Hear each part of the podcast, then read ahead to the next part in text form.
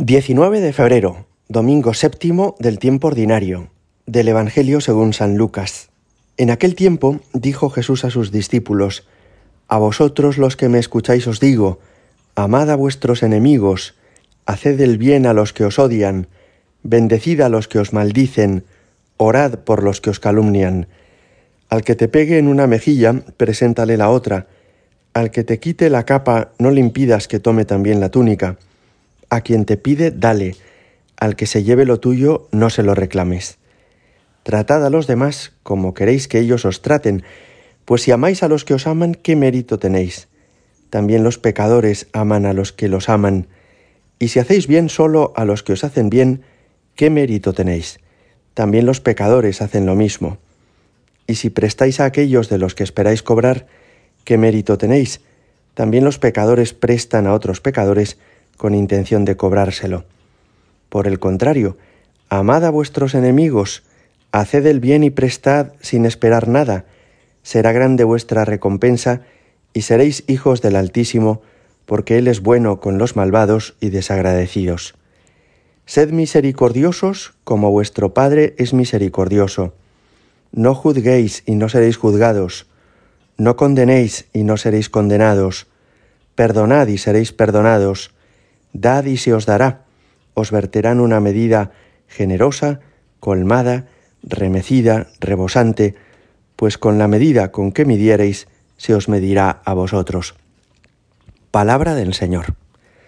Creo que todos tenemos la experiencia de que hay muchas discusiones en la familia o con los amigos o con el trabajo que empezaron por una tontería. En una ocasión una persona se ha tomado a mal algo que le han sugerido estaba ya como a la defensiva, con la escopeta cargada, decimos en España, como esperando a responder antes de que le dijeran nada, y entonces se ha liado algo pues demasiado gordo, demasiado grave, por un asunto que en realidad no tenía demasiada trascendencia. La postura con la que acogemos a los demás condiciona mucho nuestra relación con ellos. Y a veces hasta entre personas muy buenas, o en el ámbito de la misma familia terminamos teniendo una discusión innecesaria por algo que no tenía trascendencia. Cuando Jesús hoy nos dice en este Evangelio, sed misericordiosos, no juzguéis y no seréis juzgados, nos ayuda a tener una actitud positiva con los demás, a no dar por supuesto que van a actuar con mala voluntad o que lo que me dicen es para fastidiarme o para hundirme, a abrir el corazón porque de todas las personas puedo aprender y de todas las personas hay cosas que dicen que tenemos que aprovechar. Esto nos quitaría, esto nos prevendría de muchas discusiones innecesarias. Hoy Jesús también nos dice que seamos misericordiosos como nuestro Padre es misericordioso. Y esto también nos ayuda a pensar, qué bueno es Dios conmigo, podemos pensar cada uno, cuánta misericordia y paciencia va teniendo conmigo. Tengo yo que ser igual de comprensivo con los demás y aceptar que hasta las personas mejores y mis mejores amigos tendrán malos momentos y habrá momentos en los que no estaré de acuerdo con lo que dicen o con lo que hacen.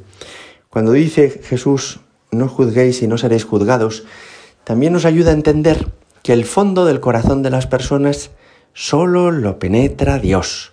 De manera que lo que nosotros vemos es muchas veces la apariencia, lo exterior, pero no sabemos por qué la gente actúa de una determinada manera. ¿Será que le han herido mucho en el pasado y por eso ahora se defiende? ¿Será que ha malinterpretado alguna cosa y por eso está en este momento tan disgustado?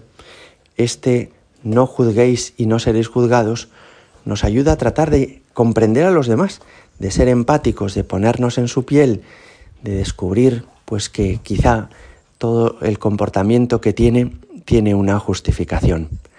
Me decía una maestra ayer precisamente que en ocasiones en los colegios se juzga muy rápidamente a un muchacho y se dice de un niño de 5 o de 7 años, es que este niño es malo o es que este niño todo lo que hace está mal y quizá pues conviene antes comprender qué ambiente familiar tiene en casa, cómo le tratan sus padres qué ha ocurrido con sus hermanos, porque eso ayuda a comprender lo que está pasando y aunque no sea a justificar, sí por lo menos a tratar de relativizar su comportamiento.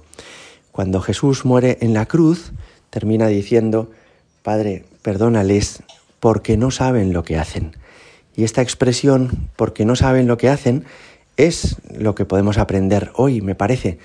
Jesús, aunque estaba siendo crucificado y tratado con crueldad, trata de alguna forma de comprender por qué actuamos de este modo con Él.